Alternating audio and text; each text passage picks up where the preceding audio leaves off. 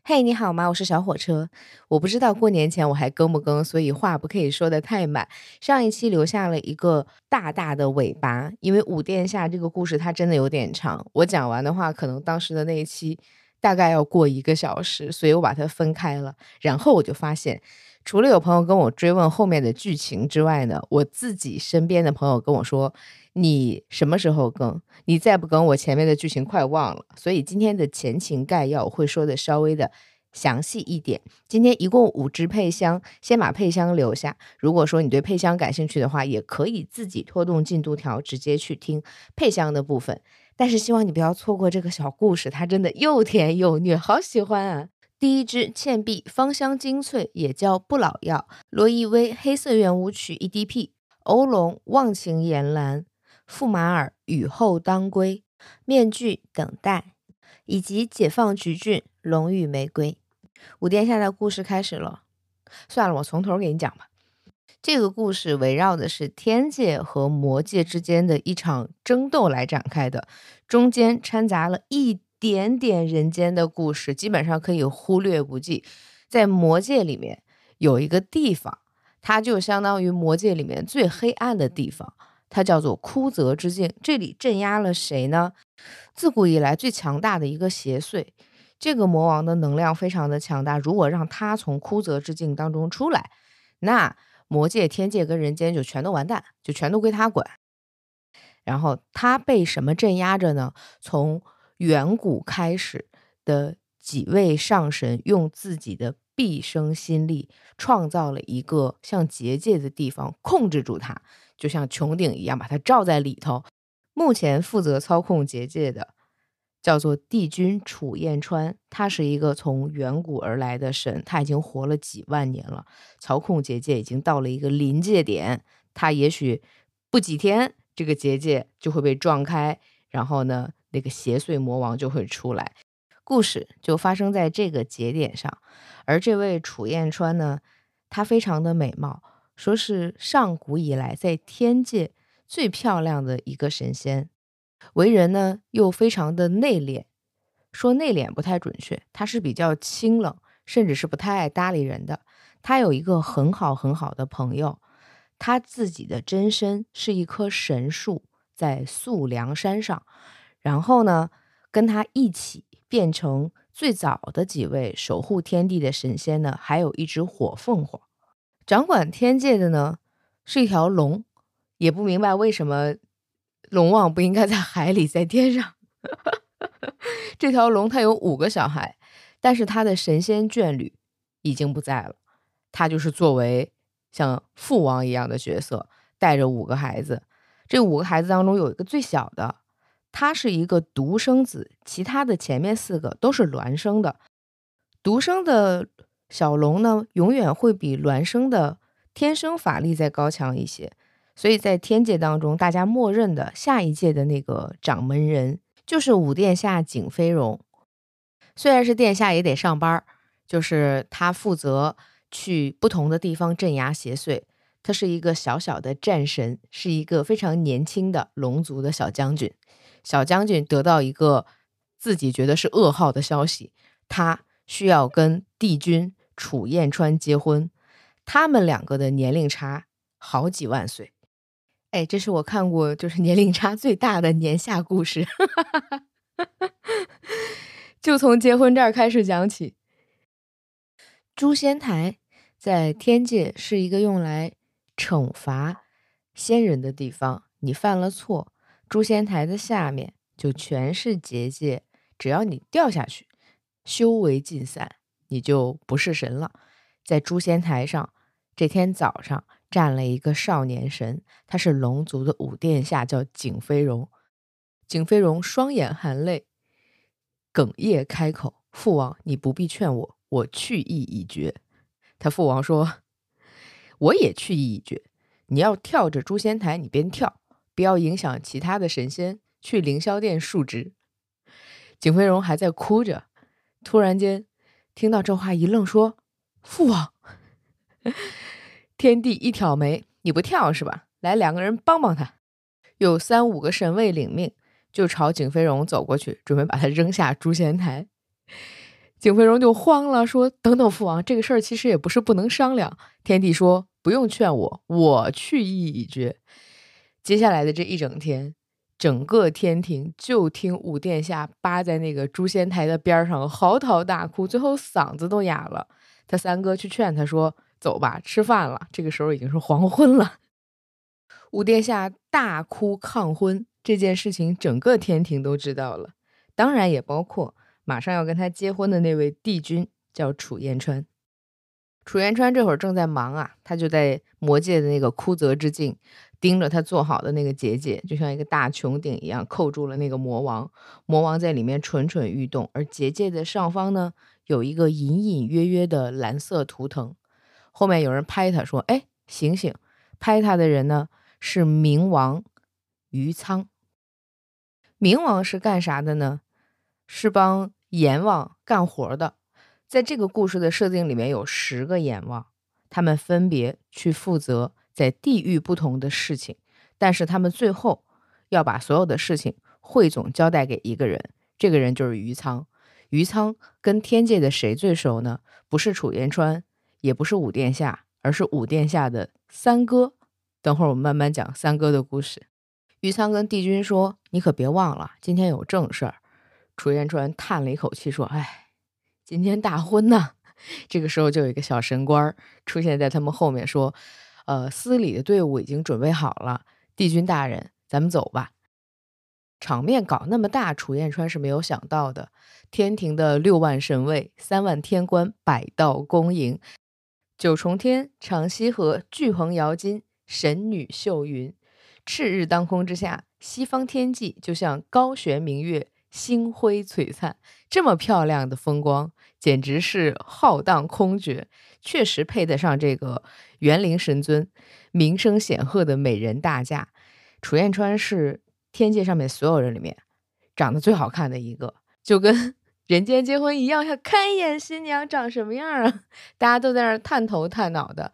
然后楚燕川本来是想说，我休息一会儿吧。就是我一直在操控结界，我太累了。我去的这个轿子能不能睡一会儿啊？好，旁边仙乐齐鸣，大家叽叽喳喳，他也睡不成，把他给烦的。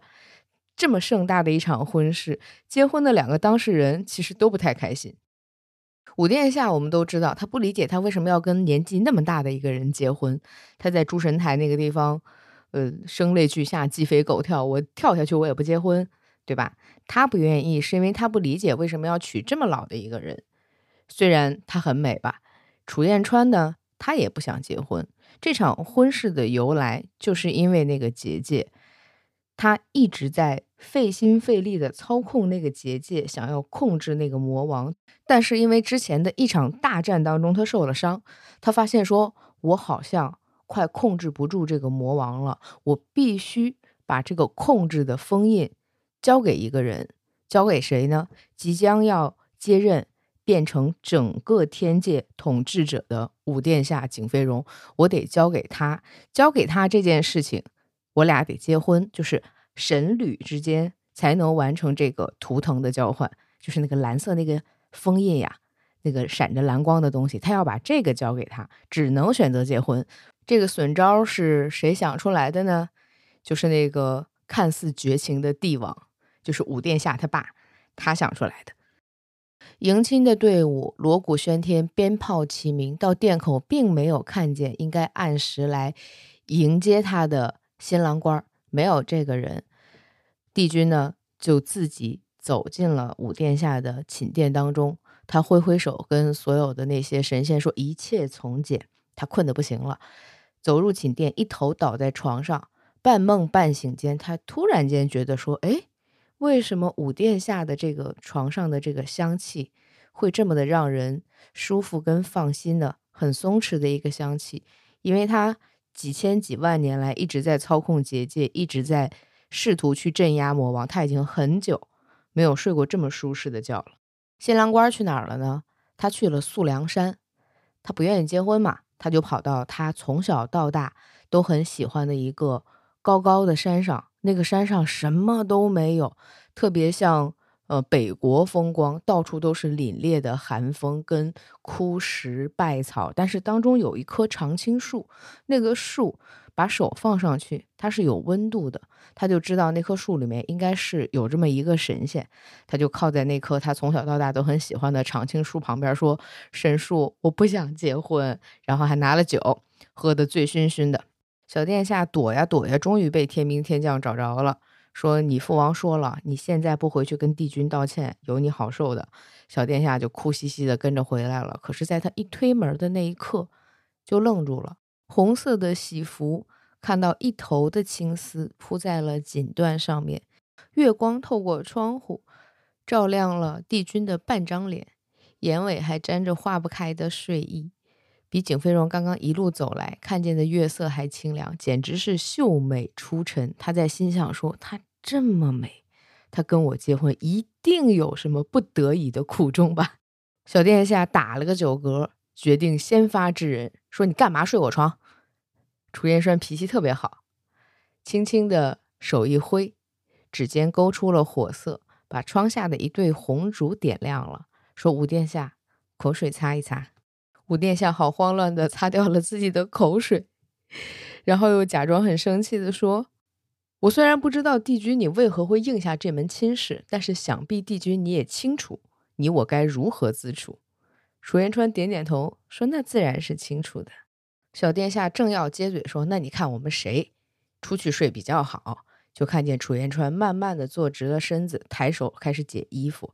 可怜的五殿下没有经历过这一切，终于反应过来的时候，帝君已经把腰封扔在地上，开始脱外袍了。哐啷一声。小殿下手里的酒壶就掉了地了，他一把冲过去，握住楚燕川的手腕，说：“你干什么？你脱衣服干什么？”帝君斟酌了片刻，想了半天，说：“我得挑一个他听得懂的话，说就做那件事。”小殿下羞愤交加，突然间大喊说：“帝君，你为老不尊！你一大把年纪了，怎么能这样？”帝君点点头说：“论辈分，我的确比你大上几辈儿。”要不你就叫我爷爷。小殿下又气又恼，最后都气得吐出了鲜血。吐完血之后呢，自己冲了出去，在殿前的荷花池旁边睡着了。醒来的五殿下脾气也消散了很多，他认真的跟帝君讨论，他说：“你堂堂一个上古战神，为什么会答应这门亲事呢？你是有什么苦衷？我们要么做戏。”要么就解决他。楚言川说：“因为我仰慕殿下已久，还记得我第一次见你的时候。”小殿下梗着脖子，又很想听，自己补了一句说：“第一次见我，当时如何？”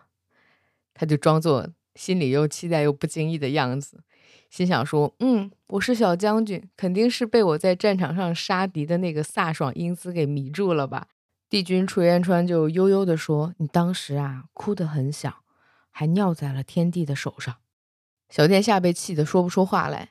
帝君转身就走，他还有急事儿呢，他得去结界那个地方。他站在结界，问那个守卫的神兵神将说：“昨晚情况如何？”神将说：“好像里面的那个异动越来越明显了。要不是您昨天晚上一夜都在操控结界，我们估计很难守得住。”这张结界呢，是他用修为所设，所以跟他身上每一根神脉、每一道灵力都是息息相连的。比方说有邪祟想要冲撞结界冲出来，不管隔多远，他都可以感觉到。那他要做的事情就是远程操控那个结界，直到神官将他们逐个再打回去，这样才行。楚元川走到结界前，把手放在结界上，那个蓝色的花纹就变得更加的明显。它们是相连的嘛？突然间，金光乍现，生生照亮了半边昏暗的天空。就在这个同时，楚元川被一股反力回冲，猛地向后摔出了七八丈远，吐出一口鲜血来。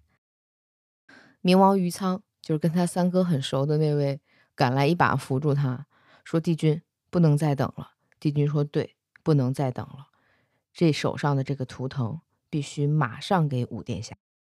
小将军这边呢，碰见了他大哥跟三哥，就是他在诸神台哭一哭，天庭全知道了。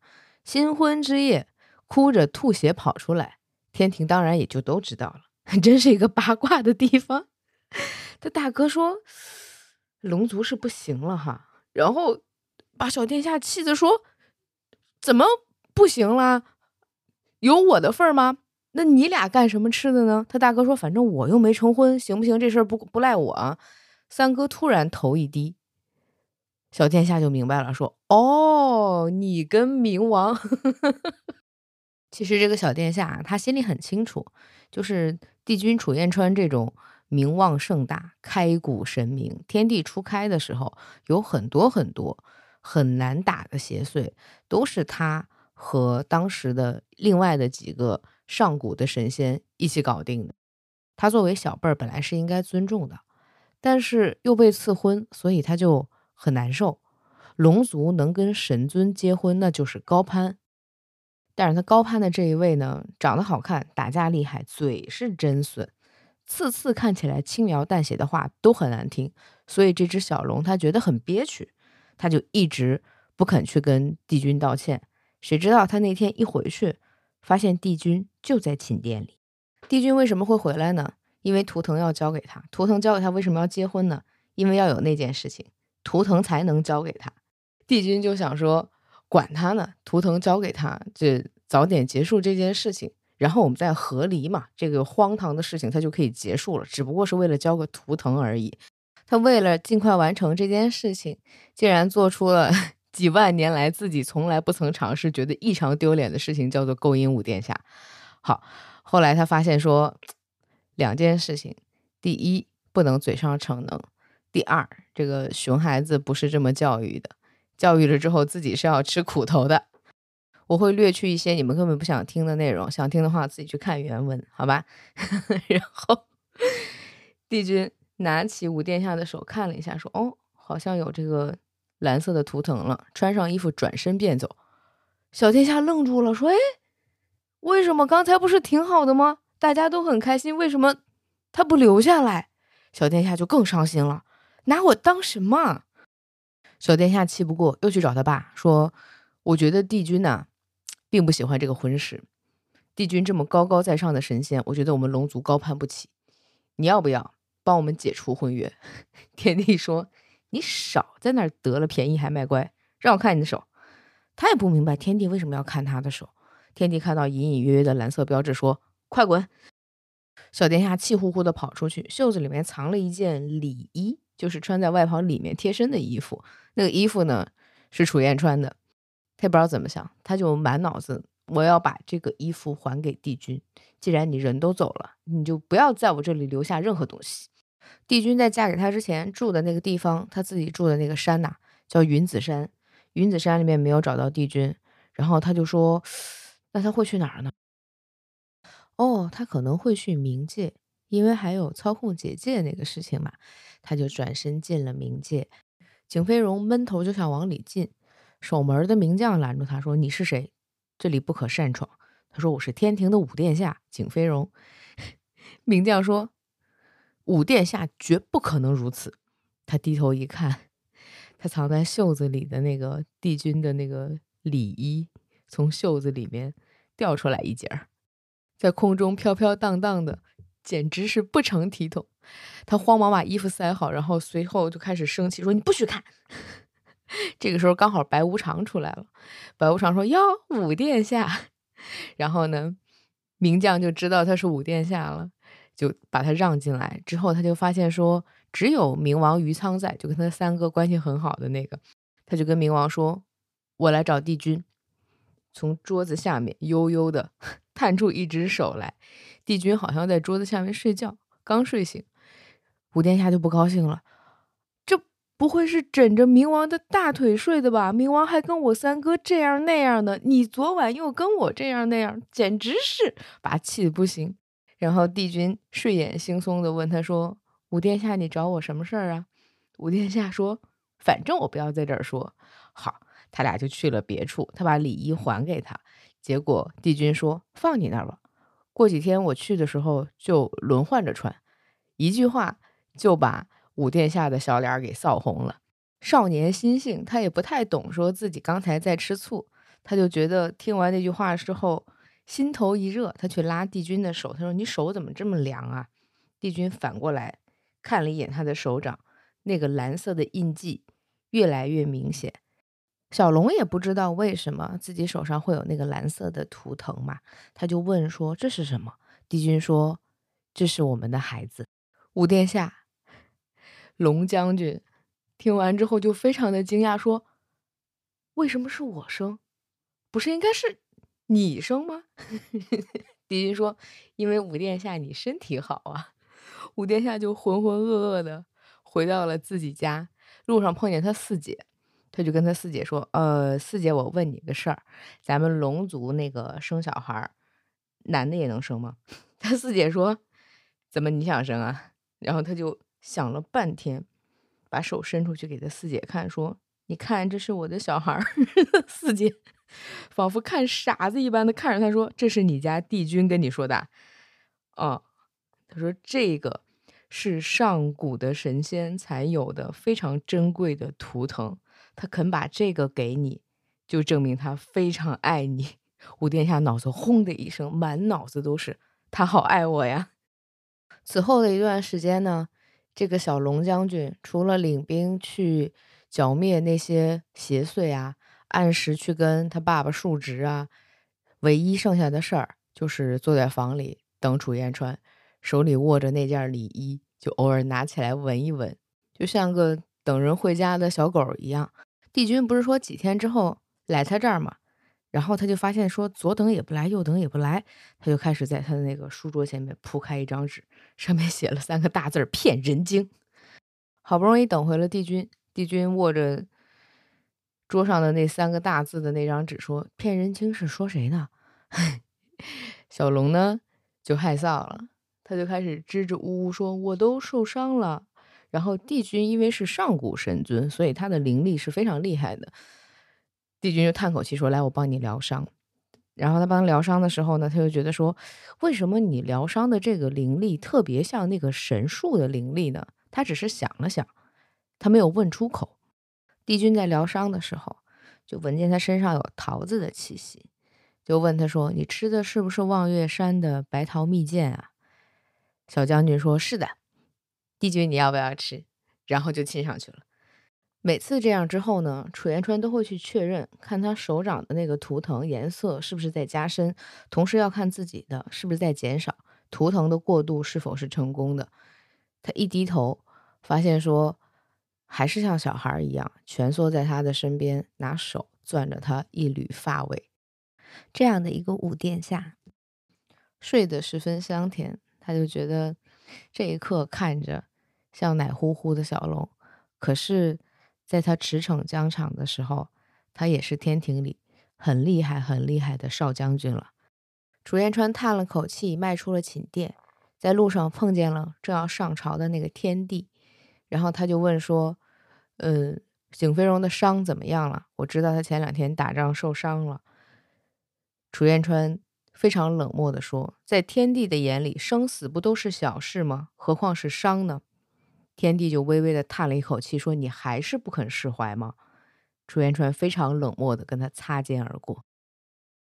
他俩的日子就在帝君不停的要去魔界去镇压那个魔王，而小将军呢，五殿下呢，要去各种各样的地方打仗，去杀魔，然后两个人呢，再重新回到寝殿当中，这样的日复一日的过下去，俩人关系越来越好。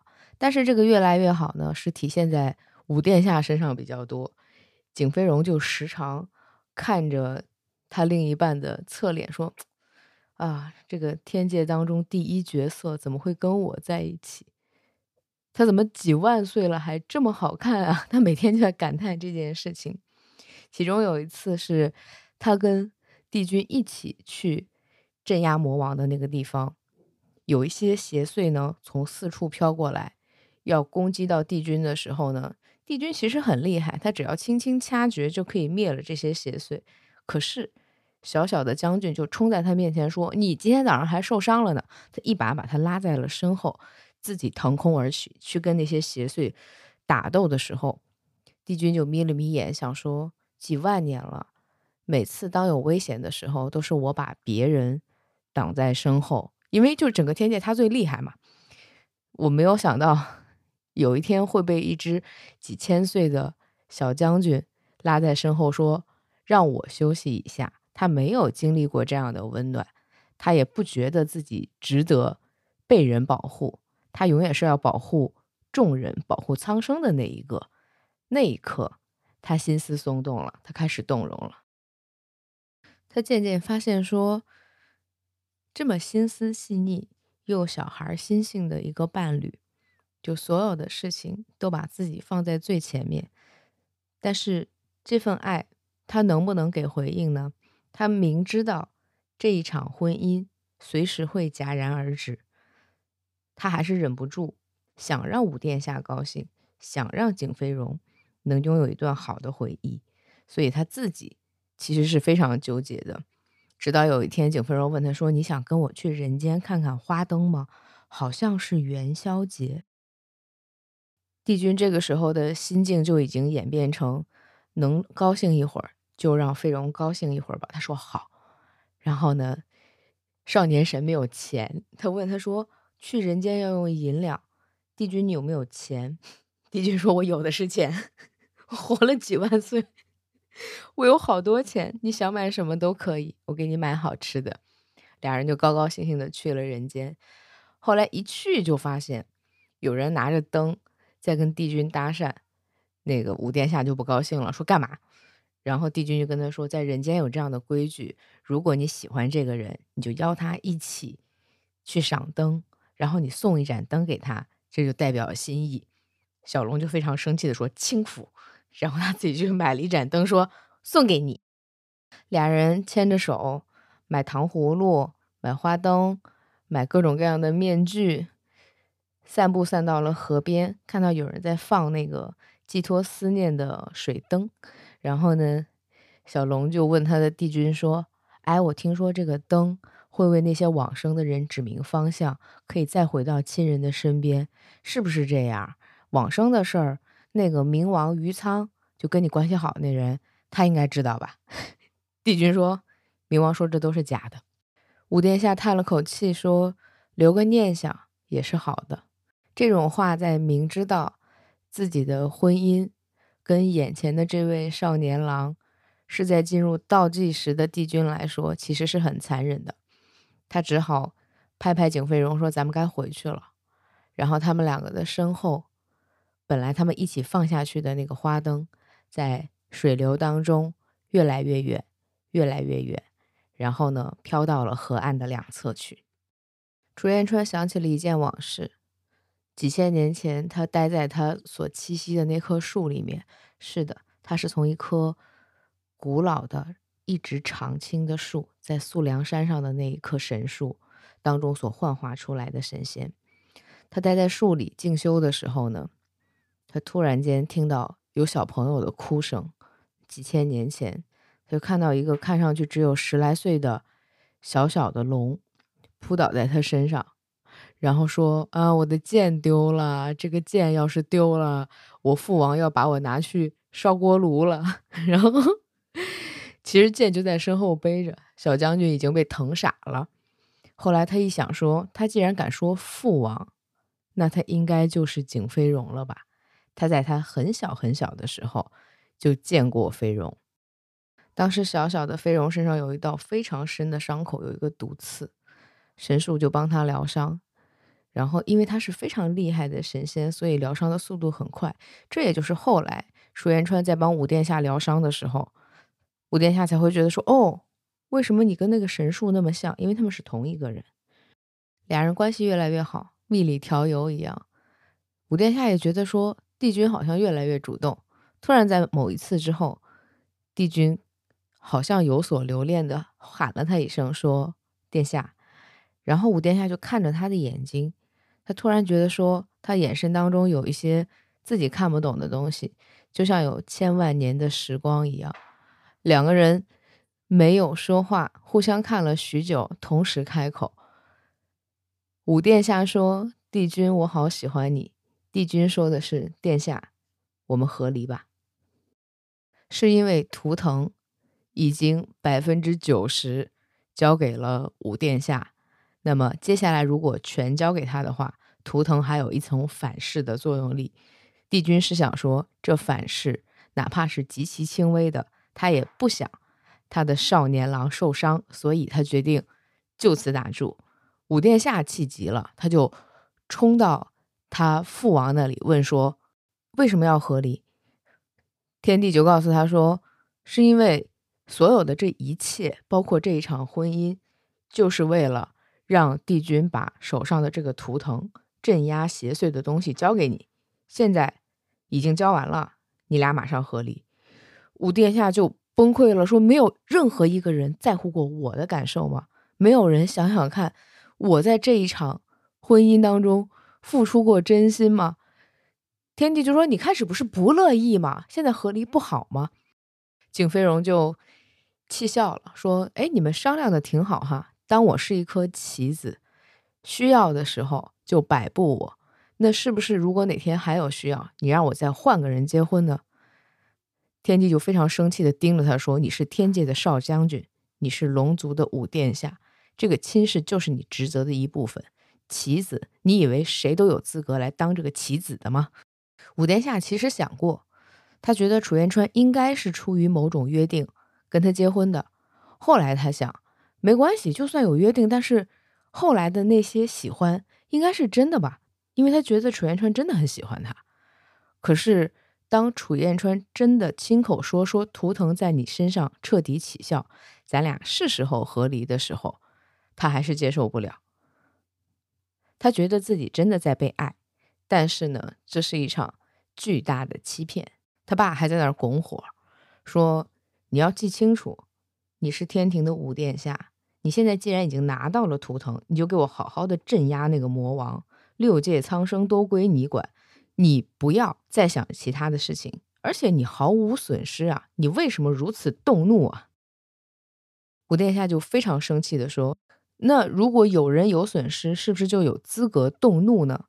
他说：“当年。”我的父尊，也就是妈妈的那个角色，为了镇压我们现在这个魔王，死在了枯泽之境。我问问你，这算不算损失？可是他如果不在了，作为他儿子，我有没有资格替他动怒？父尊是谁呢？父尊跟天帝是一对神仙眷侣，他们就是五殿下的爸爸妈妈。然后呢，父尊最早。是一只凤凰，凤凰栖息在神树上，他们两个一起羽化成仙，变成了最厉害的、最早的那一批神仙。他们几万年都在镇压那个魔王。在他刚刚生下五殿下的时候，他的另一半，也就是天帝，哄骗他说：“你去个哪哪哪，我在这儿看着飞荣就行。”然后他就把飞荣带到了魔界，因为他是一个独生子的小龙，他天生就具有很强的法力。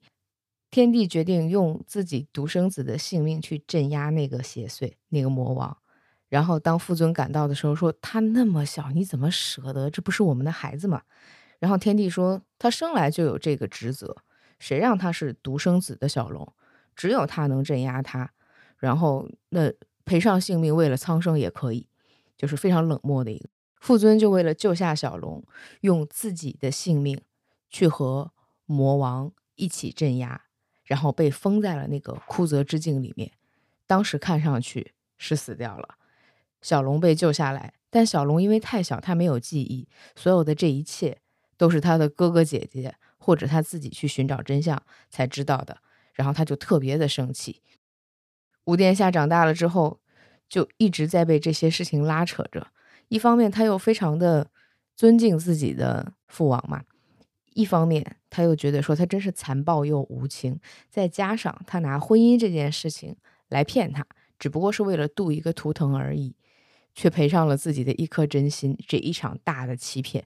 他就开始跟他说起他父尊的事情，说那当时他为了你的私心，为了救下我而牺牲掉了自己的性命，那他的这些损失，我能不能替他讨要？他爸就气急了。龙族五殿下忤逆放肆，鞭五百下，整整五百神鞭，每一鞭抽在他背上，那个血水混合着雨水，淌了满地都是。然后那个五殿下不是非常爱哭吗？他平常受点小伤，就会跟帝君哼哼唧唧的哭，说：“你替我疗伤。”有些伤口都快愈合了，还能哭一场。就是一只这样的小龙，在这五百鞭刑下，一滴眼泪都没有掉。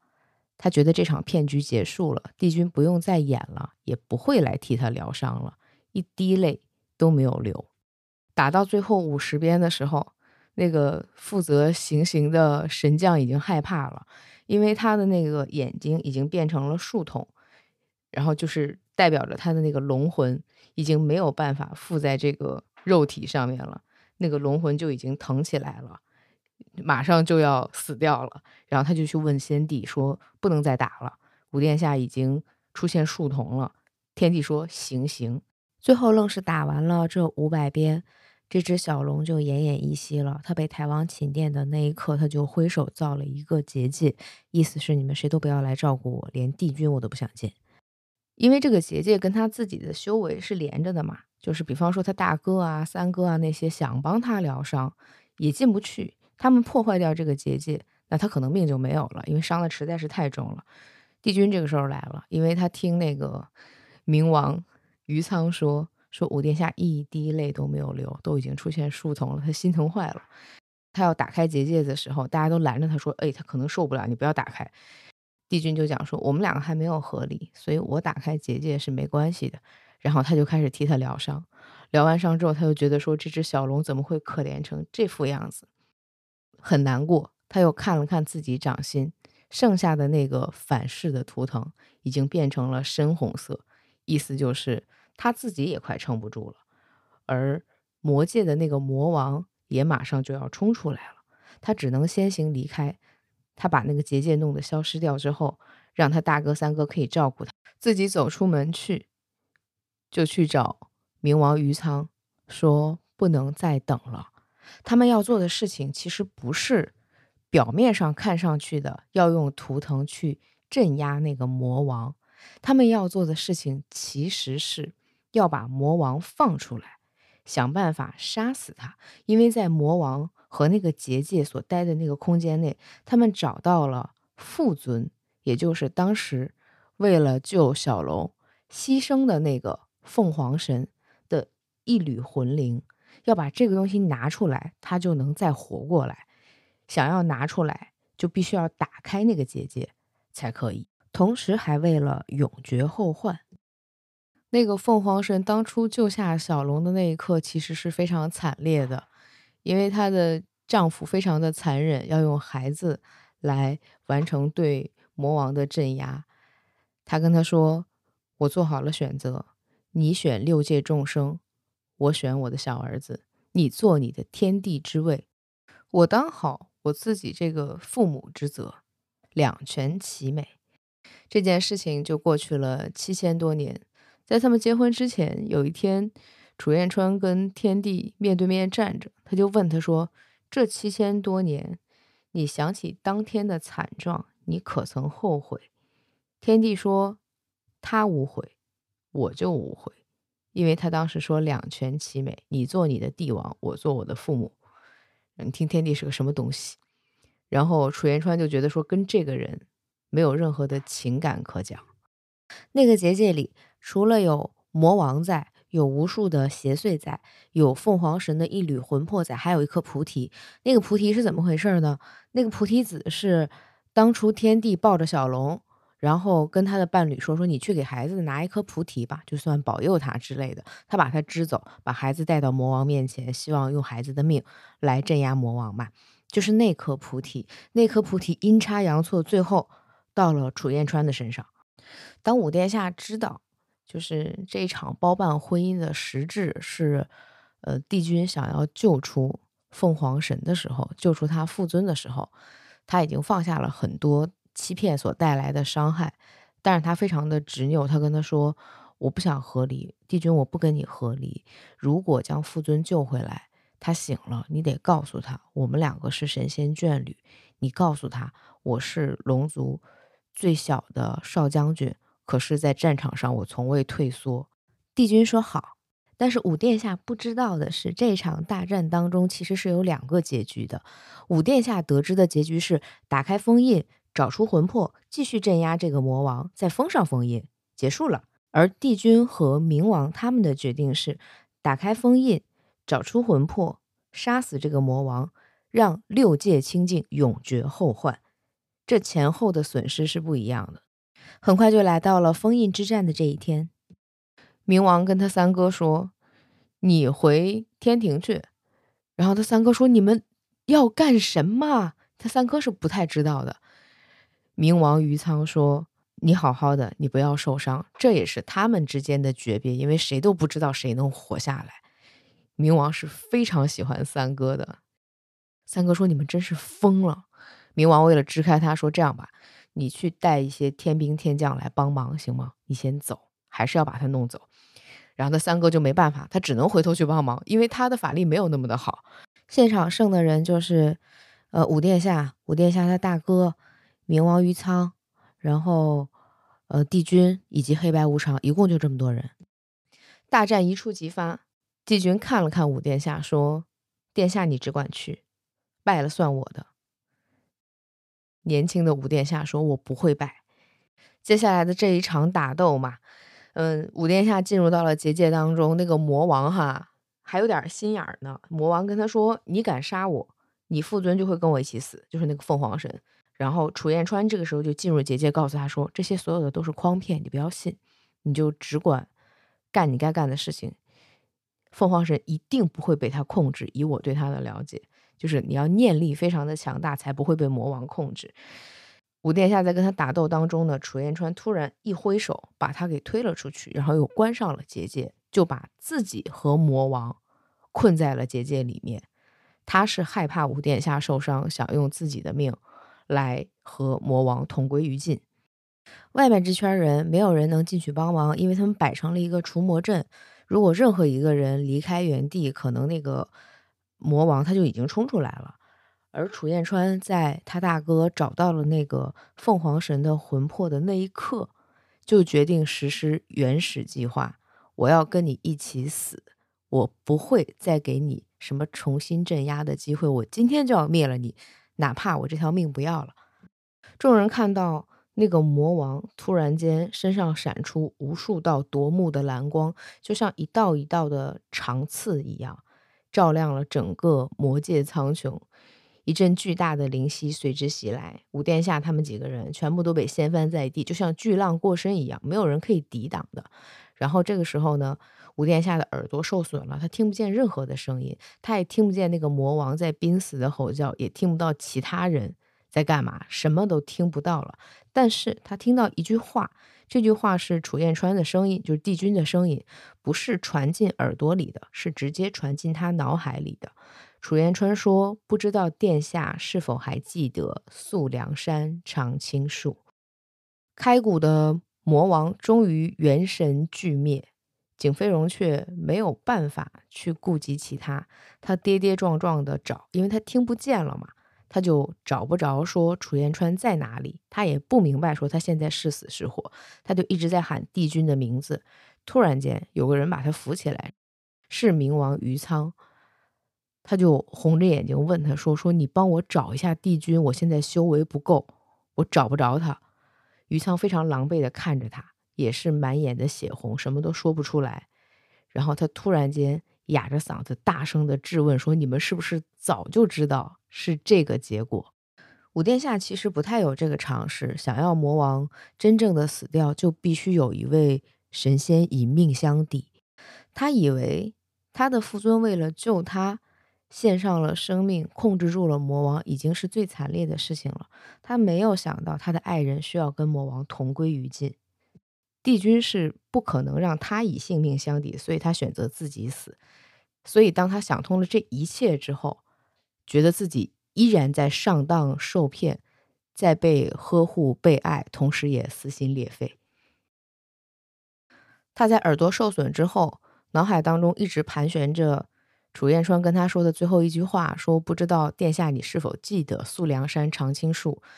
那个是帝君在神陨之前。”用最后一丝灵力送到他脑海当中的，他就想去看看那棵树是否还会有一丝的魂灵存在着。他经过他大哥身边，跟他哥说：“呃，父尊的这个魂灵就麻烦你们了，我要去苏梁山看一看，帝君说不定在那儿等我呢。其实每个人心里都有答案，帝君已经死了。他好不容易跌跌撞撞跑到了苏梁山，一摸那个神树，发现神树是冰冷的。再抬头一看，那个长青树已经掉光了叶子，是一棵枯树了。因为帝君楚元川已经死掉了，所以那棵树也就不复存在了。他就抱着树在那儿痛哭，周围只有呼呼的风声。他突然间觉得树梢上面好像有什么东西。他去看的时候，发现说上面挂了一个花灯，是他俩一块儿去人间的元宵节，他送给帝君的那个花灯。你若想跟我长相厮守，邀我一起赏灯，就送我一盏花灯的那盏灯。帝君一直留着，旁边还有一包白桃蜜饯，是他爱吃的那个望月山的蜜饯。然后在这个花灯的里头。五殿下发现了一张小纸条，只有短短的两句话。帝君写的是：“宵灯燃夜寒，言笑常当时。”希望这个花灯，你送我的花灯，能够一直在寒冷的日子里给你温暖，而你永远都高高兴兴的，不用长大，不是不要长大，是在你不该担起这一切重责的时候，高高兴兴的过你自己的人生。其实帝君早就做好了准备，他活了几万年，他知道自己需要随时为了苍生去付上性命，但是他还是做了一件自私的事情，他希望他的小龙不用长大，永远都开心。他只做了这一件，留下了这两句话。但是帝君的这个愿望其实也没有成真，他成了武殿下最痛的那一块伤疤，就鲜血淋漓的。景飞荣为他动心，竭尽翻越高山。想要拥有他，到最后剩什么呢？万顷冰原，一棵枯树，梦一场，什么都没有。但是从开始，楚元川其实是知道这个结局的，他心知肚明，只是这个小殿下是蒙在鼓中的。小殿下看了这两句话，就哭得更痛了。他跪在树下，开始声音嘶哑，说：“你真的狠！你明知道我这么喜欢你，你还要丢下我。明知道我就忘不掉你，你为什么要在临死之前给我留下那句话？”让我知道，说我从小到大那么依赖的那棵神树，刚好就是你啊！然后这个小殿下就开始后悔。大婚当日，他一袭红衣，姿容胜雪，可是他躲在神树这边喝酒，他都没有多看几眼。为什么就没有多看几眼呢？距离封魔印一战已经过去了四百二十六年，开古神尊楚燕川死在了枯泽之境，骄傲的少年神龙族的五殿下。也在那一夜死去，他再也没有回天界。内战结束之后，天帝震怒，他派人抓回了他的大哥、三哥冥王余仓，还有黑白无常，但是他到处都找不到小儿子的身影。私自打开封魔印，释放魔王。如今这样的结果，你们满意了？众人无言。余苍摘下了自己的冥王腰牌，俯身放于面前。朝天地行了礼，沉默的回身出殿，黑白无常也紧随其后。三哥看了一眼余仓的背影，淡淡的问：“当年我们父尊以身祭印，你不满意？如今帝君灭元除魔，父王你怎么还不满意呀？”天帝愣了半天，问说：“飞荣呢？”他大哥说。你要是不把我们几个绑到这儿来，我们应该在为飞荣疗伤。天帝觉得他们这帮人能够非要打开封印，一定是为点什么。他说：“你们是不是在封印里找到了什么？”他大哥说是，就是父尊的魂魄，但是跟你没关系。我们四兄妹会守护着父尊的魂灵，直到他复生为止。天帝还想说什么？他大哥又紧接着说。我想，这也是父尊、帝君还有飞荣的愿望。四个孩子离开了天庭，只剩了天地孑然一身，哭立于大殿中央。这凌霄宝殿宏丽异常，却也空荡的吓人。四百年的时间过得很慢，五殿下一直都没有回天庭。他修为尽失，当不了将军，征不了战。他后来慢慢的恢复了听力，然后呢，就在大哥的那座山上住下，平时也就跟仙界的弟子一起练剑、除魔，慢慢的积攒他的修为。虽然说住在大哥那里，但是他最常去的还是素梁山的神树那里，背着他的剑，靠在那个没有叶子的神树下面打瞌睡。那些雨雪就落在他肩上，他不止一次的梦见帝君，梦见帝君从神树当中踏出来，摸摸他的头。他虽然看不清脸，也虽然不说话，可是他觉得还是好开心。但是每次梦醒的时候，面前是无垠的雪原，景飞荣的心里就是巨大的空洞。他有时候想说，要不就不要再梦见了，我受不了这个醒来的巨大落差，好难过。可是他又忍不住一次又一次的躺在神树下面，因为这样是他见到帝君的唯一方法。小小的少年神就靠着虚妄的梦艰难度日，剩的那一袋白桃蜜饯他也舍不得吃，那个花灯呢他又怕坏了，就小心的一直保护着。他有时候在想说，为什么帝君就像一阵风一样什么都不留呢？是不是这完全就是一场梦呢？可是他又记得说那张绝美的脸，他们之间所有的事情，他爱过的那个人怎么可能是假的呢？这个时候他肩头被拍了拍，五殿下茫然的睁开眼，还是那片雪地。这是第一次四百多年来有人叫醒他，他猛地一转头，看到是大哥，眼中的惊喜就马上褪去了。大哥跟他说：“父尊醒了。”五殿下愣了许久，然后他就抱住那个树干。把额头抵上去，声音里面有轻微的哭腔。他说：“帝君，父尊他回来了。”傅尊的记忆缺失了很多，但他只记得好像有一个小儿子。他傅尊几乎不记得任何人，除了小儿子之外，他还问了一个人。他说：“燕川呢？那个是跟他一起相伴的挚友。他哪怕就剩一天的记忆，他也忘不了楚燕川。”景飞荣抬起头。过了很久，才哽咽的说：“不在了，你的至交好友，我的爱人，他不在了。”所有人都非常欣喜，他们的父尊雨凌云回来了。这其中还有另外的一个人，就是天帝。他们两个本来是夫妻嘛，但是他做的那些事情，又觉得说雨凌云不会原谅他。他想去跟他搭话，雨凌云只是非常冷漠的问他说：“菩提子在哪儿？”然后天帝问说：“你不记得我了？”虽然他早就知道答案，他应该不记得他。雨凌云说：“你要是说的是那万年修为，我记得。万年修为是怎么回事儿呢？是那四个小龙护着父尊，想让他早点复生，但是他们修为都不够。天帝想管，他们又不让他管，他就只好偷偷的度了一万年的修为。”到他父尊的那个魂魄上面，这样子才帮助他复生了。父尊只记得这件事儿，别的他什么都不记得，前尘往事全部忘完了。他还在问说：“菩提子你放哪儿了？”天帝才说：“我把它供在佛前的那个紫莲上了，就在那个天尊的屋里。那个菩提是天帝在那次封印大战之后自己下去找找到的那颗菩提，他知道那个是他的爱人为孩子。”去求得的那颗菩提子，他把它带回来供养在莲花上面。但是谁都没有料到的是，那个菩提子它是有灵力的。他当时被楚元川带在身上，跟那个魔王同归于尽的时候，他刚好护住了他一点点的魂魄，就是在那个封印地里面捡回这个菩提，放在了莲花上面，就有可能让他复活。因果循环总是环环相扣的。凤凰神看着那颗菩提说：“我刚醒，我现在这个修为哈，还不如殿外那棵草呢。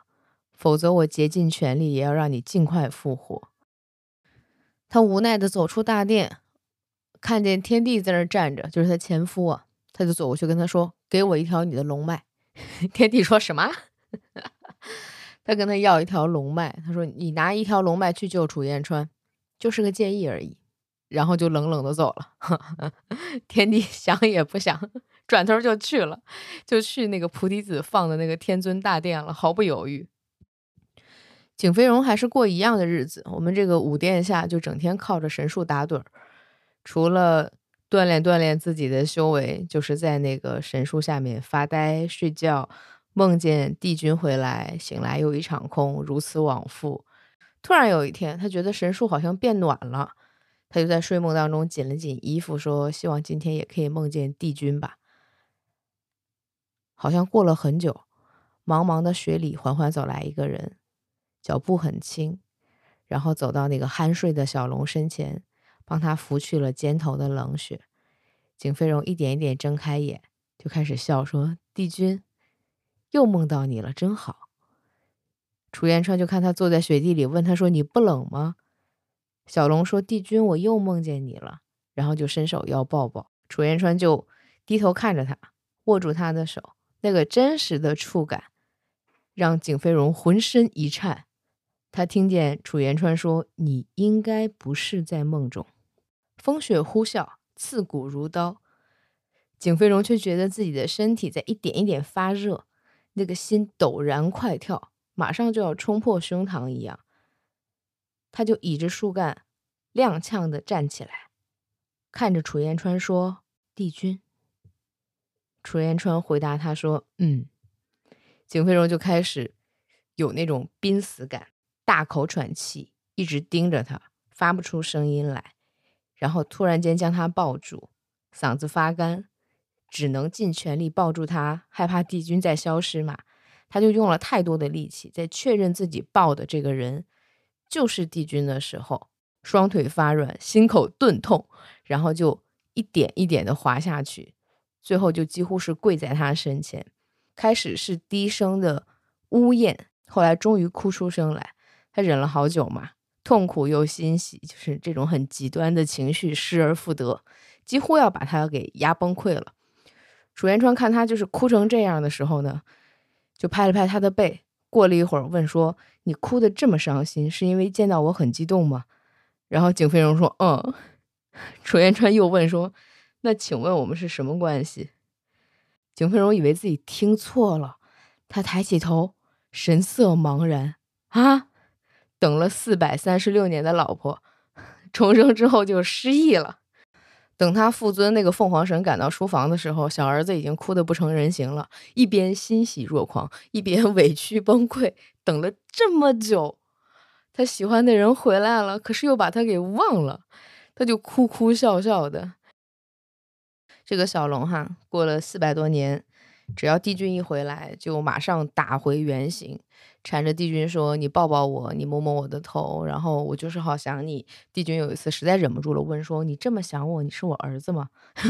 景飞荣说：“啊。”他说：“你不是我儿子，难道你是我孙子吗？” 景飞荣气疯了，说：“我是你夫君啊，我是你夫君。”然后帝君就不相信，帝君说：“可能吗？你多少岁？”那个小龙说：“我八千多岁。”然后帝君问说：“我多少岁？”你几万岁？看吧，不可能。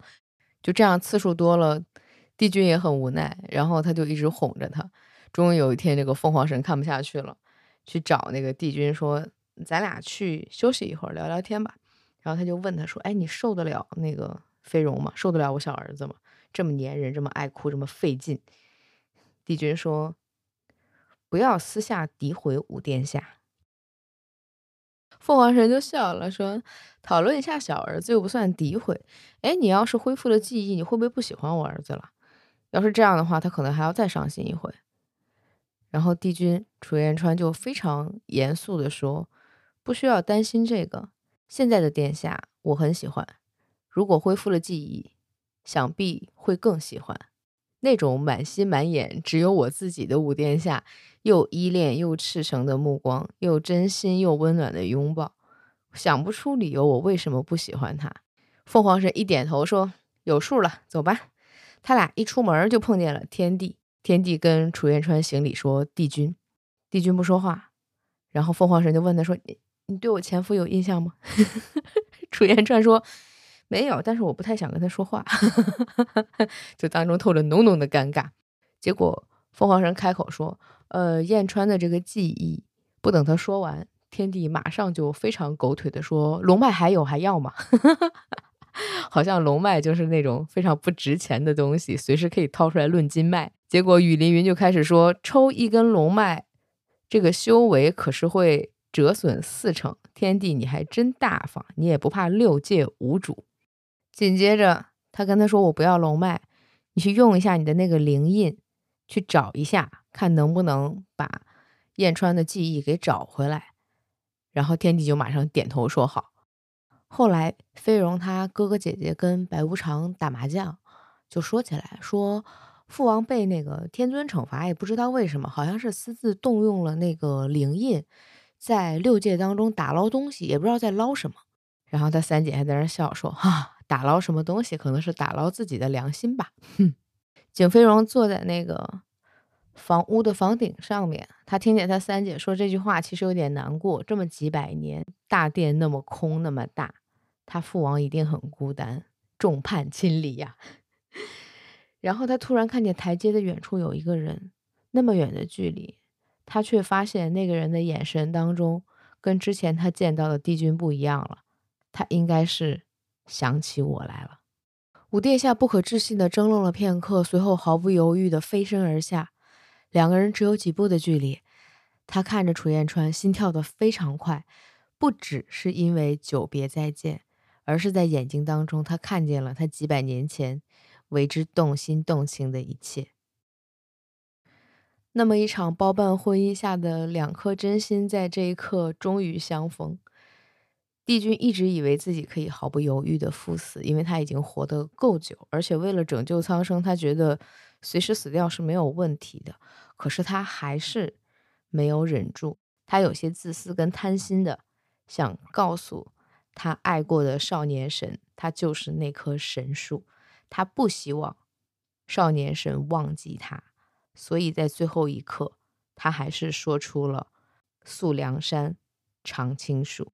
在他的元神消散之际，帝君想，原来这就是舍不得。想到没有办法跟我爱的少年相见，竟然我也会如此的遗憾。好就好在他终于完完整整的回来了，虽然中间隔了四百多年。小龙有一些委屈的哽咽着说：“那你以后都不可以跟我分开了。”楚言川摸了摸他的头，轻声的说：“辛苦五殿下，你等我那么久。”武殿下和楚燕川的故事结束了，他们最后就可以永远在一起，神仙眷侣。谁能想到神仙眷侣是从包办婚姻开始的呢？这当中的每个人物，其实在书中刻画的都很好看，每个人都个性很鲜明。里面有冥王跟三哥的故事，我就根本没有展开，以及很多的细节，你需要自己去看。这里面可能唯独不讨人喜欢的是天帝这个角色，就是武殿下他爸呀。但他其实是一个非常深情的人，他特别特别喜欢他的眷侣，在他的眷侣为了救小儿子死掉之后。他是一个龙王嘛，但是他一直穿的都是凤纹袍，因为他死掉的爱人是一个凤凰神。终于讲完了，我可以开始讲佩香了。佩香今天来的好晚啊！啊，帝君楚燕川，他的配香是倩碧的不老药，也叫芳香精粹。这一瓶它发行于一九七一年，全香开场。药感冲脑，花香袭人，花气袭人之咒的，跟那个没有关系。你知不知道那个红色还是黄色包装的那个上海药皂？哦，好像皂体是红色的。那个药皂，你根本就不需要打开包装，你的手上就会摸一下就沾上那个味道。开场就是那个味道腾上来。有些人闻起来可能会有点像风油精，有些人闻起来可能有点会像那个清凉油类似的味道。因为我对药感非常感兴趣，所以它这个地方就。完全能抓住我。接下来就是木头匣子的味道，那种老旧的橱柜的味道，有很浓烈的苦味在我的身上。那个花香的调剂呢，是随后上来的，在药感的后面慢慢铺陈开来的。高级的药感木调花香，我觉得其实是不挑性别的，只要你爱这支老香，你就可以穿它。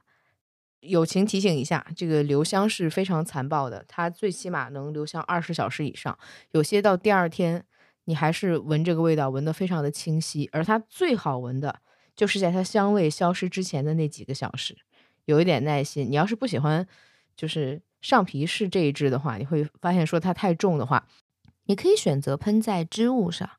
它发行了半个世纪，但是这个香气它是可以带你回到非常小时候的那种记忆。真正的美是可以跨越世纪，也超越时间的，很像故事里面的这位活了几万年的。愿意为了苍生随时赴死的帝君，但是还是有人情味儿的。他最起码想让他心仪的小将军能够不要忘了他。五殿下景飞荣，开朗又爱哭的少年神，给他的配香是罗意威黑色圆舞曲的 EDP。为什么要写的这么清楚？因为黑色圆舞曲这一支有点特殊，它的 EDT 跟 EDP 之间味道差的非常远。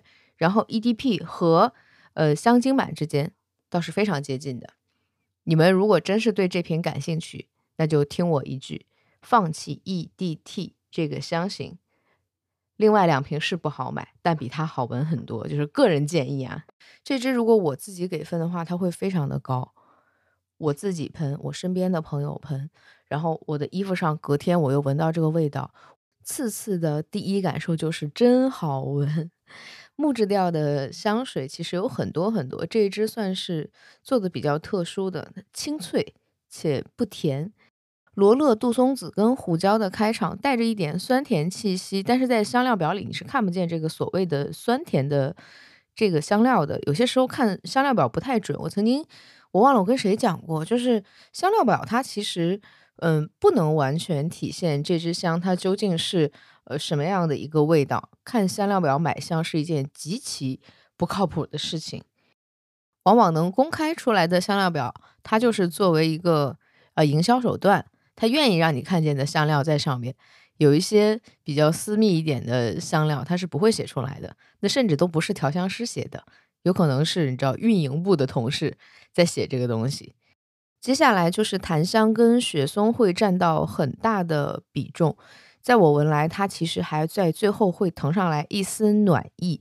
怕甜的朋友其实可以选这一支，适当的甜度的调节会让香水变得柔和起来，尾调会非常的好闻。这支香在嗯衣物上停留的时间越久，它的那个味道就会越温和下来，不像一开始的有稍微锋利的感觉。我猜它的这个前调当中的这个锋利感，其实是来源于胡椒占了很大的比重。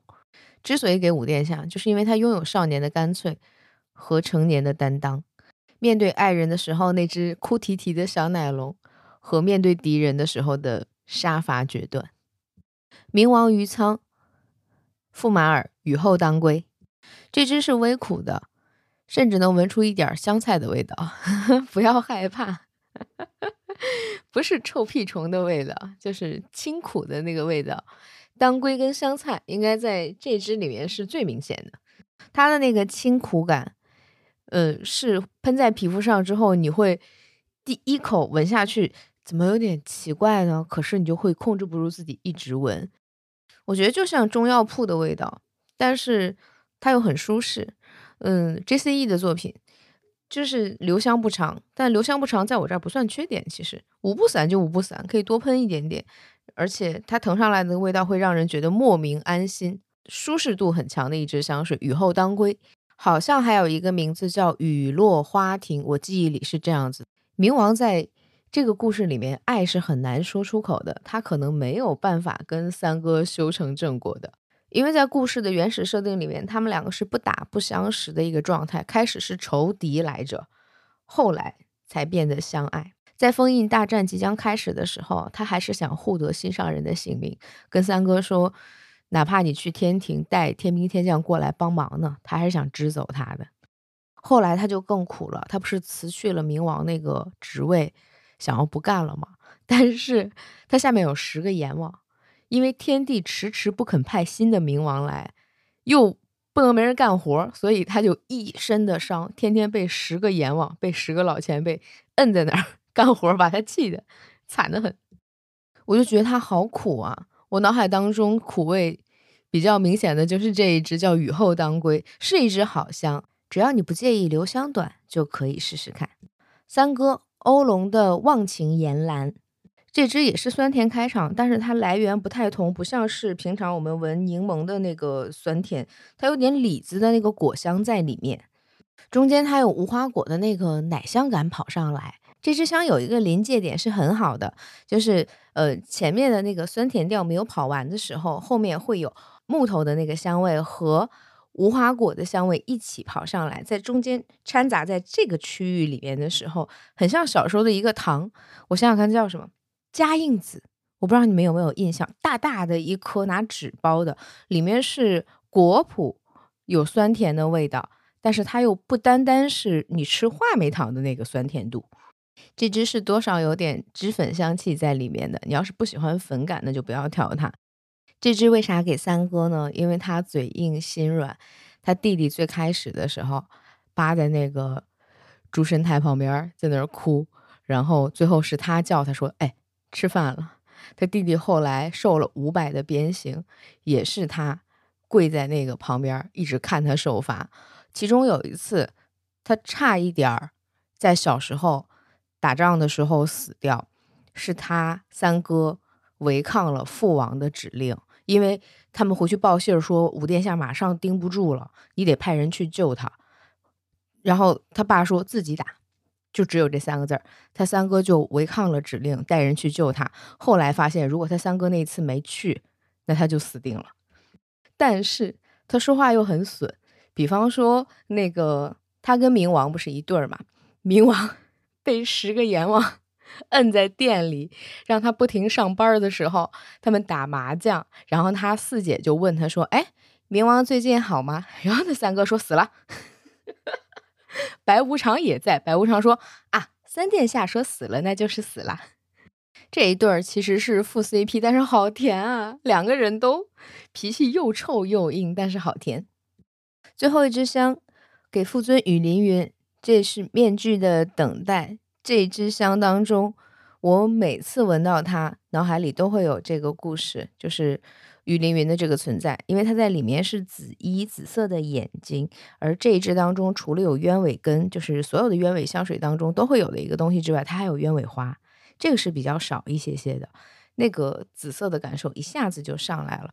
鸢尾是一个很好很好的香水类别，但是想要做到极致是一件特别难的事情。这一支评分也很高，它把鸢尾花和鸢尾根当中的那个泥土感。拿檀香柔和的恰到好处，你甚至还能闻出一丝丝油的香气，那个油有点像黄油的香气，但是又不太一样。每一个人可能感受不相同，但是你可以去试一试这一支，出尘脱俗，与众不同。讲几句需要避开的点，比方说你晕白花，这支里面是有的；比方说你不喜欢太刺激的柠檬感，在这支开场也是有的。对这两件事情不介意就可以试香了，算是平衡而优雅的一支香。其实鸢尾很适合单独说一期，有大量的很好的鸢尾作品，我都想讲，我不想给自己挖坑，什么时候出我不知道。其实傅尊这个角色很好，他在想要用自己的性命换孩子性命的时候，跟丈夫说的是：你选择。六界苍生，你就做好你的位置，做好你的天地。而我选择孩子，我就做好父母。而在他醒来之后，他也从不纠结说这个人是否如此爱我，我们之间有那么多爱恨纠葛，他都不在意。天帝有一天跟他说：“说那个望月山的桃花开了，你要不要跟我一起去看一看？那一整山的桃花，就是因为他。”爱吃白桃蜜饯，前夫给他种了一整片山，他非常爱他。其实，父尊雨凌云的态度是：我想不起来，也无需再提，我不感兴趣。既没有志气，非常的洒脱，大大方方的一个人。这支鸢尾香就给他吧，来自面具的等待。今天这几支香不需要纠结性别哈，其实香水在我这里，除非它有非常明显的区分，我才会讲说男生或女生用。其他的我觉得都无所谓，只要你高兴。喜欢这个味道比什么都重要，对吧？就如同今天这个故事也一样，性别没有那么重要，但是故事好看就可以了。最后一支点提香，解放橘郡龙与玫瑰，全香可以带来尖锐感，当然它也可以带来血腥味儿。是什么让骁勇善战且冷漠的龙变得柔情呢？是若隐若现的玫瑰和广藿，还有一丝丝的姜味儿。玫瑰把龙从冰冷的雪地、一望无垠的雪原带回到温暖的怀抱，是不是跟这个故事很像？这支点提香是谁挑的呢？挑的可真好！解放橘郡龙与玫瑰，这支香还有另外一个名字叫晴水。这期就到这里吧，谢谢你收听开小火车，也欢迎你透过各种途径找到我。我还有另外的一档播客，是和大王和麦传一起做的闲聊播客，叫做“直角不垂直”。也谢谢大家的支持，欢迎你透过爱发电帮我充电呐。今天就是这样，我们下个故事再见吧，拜拜。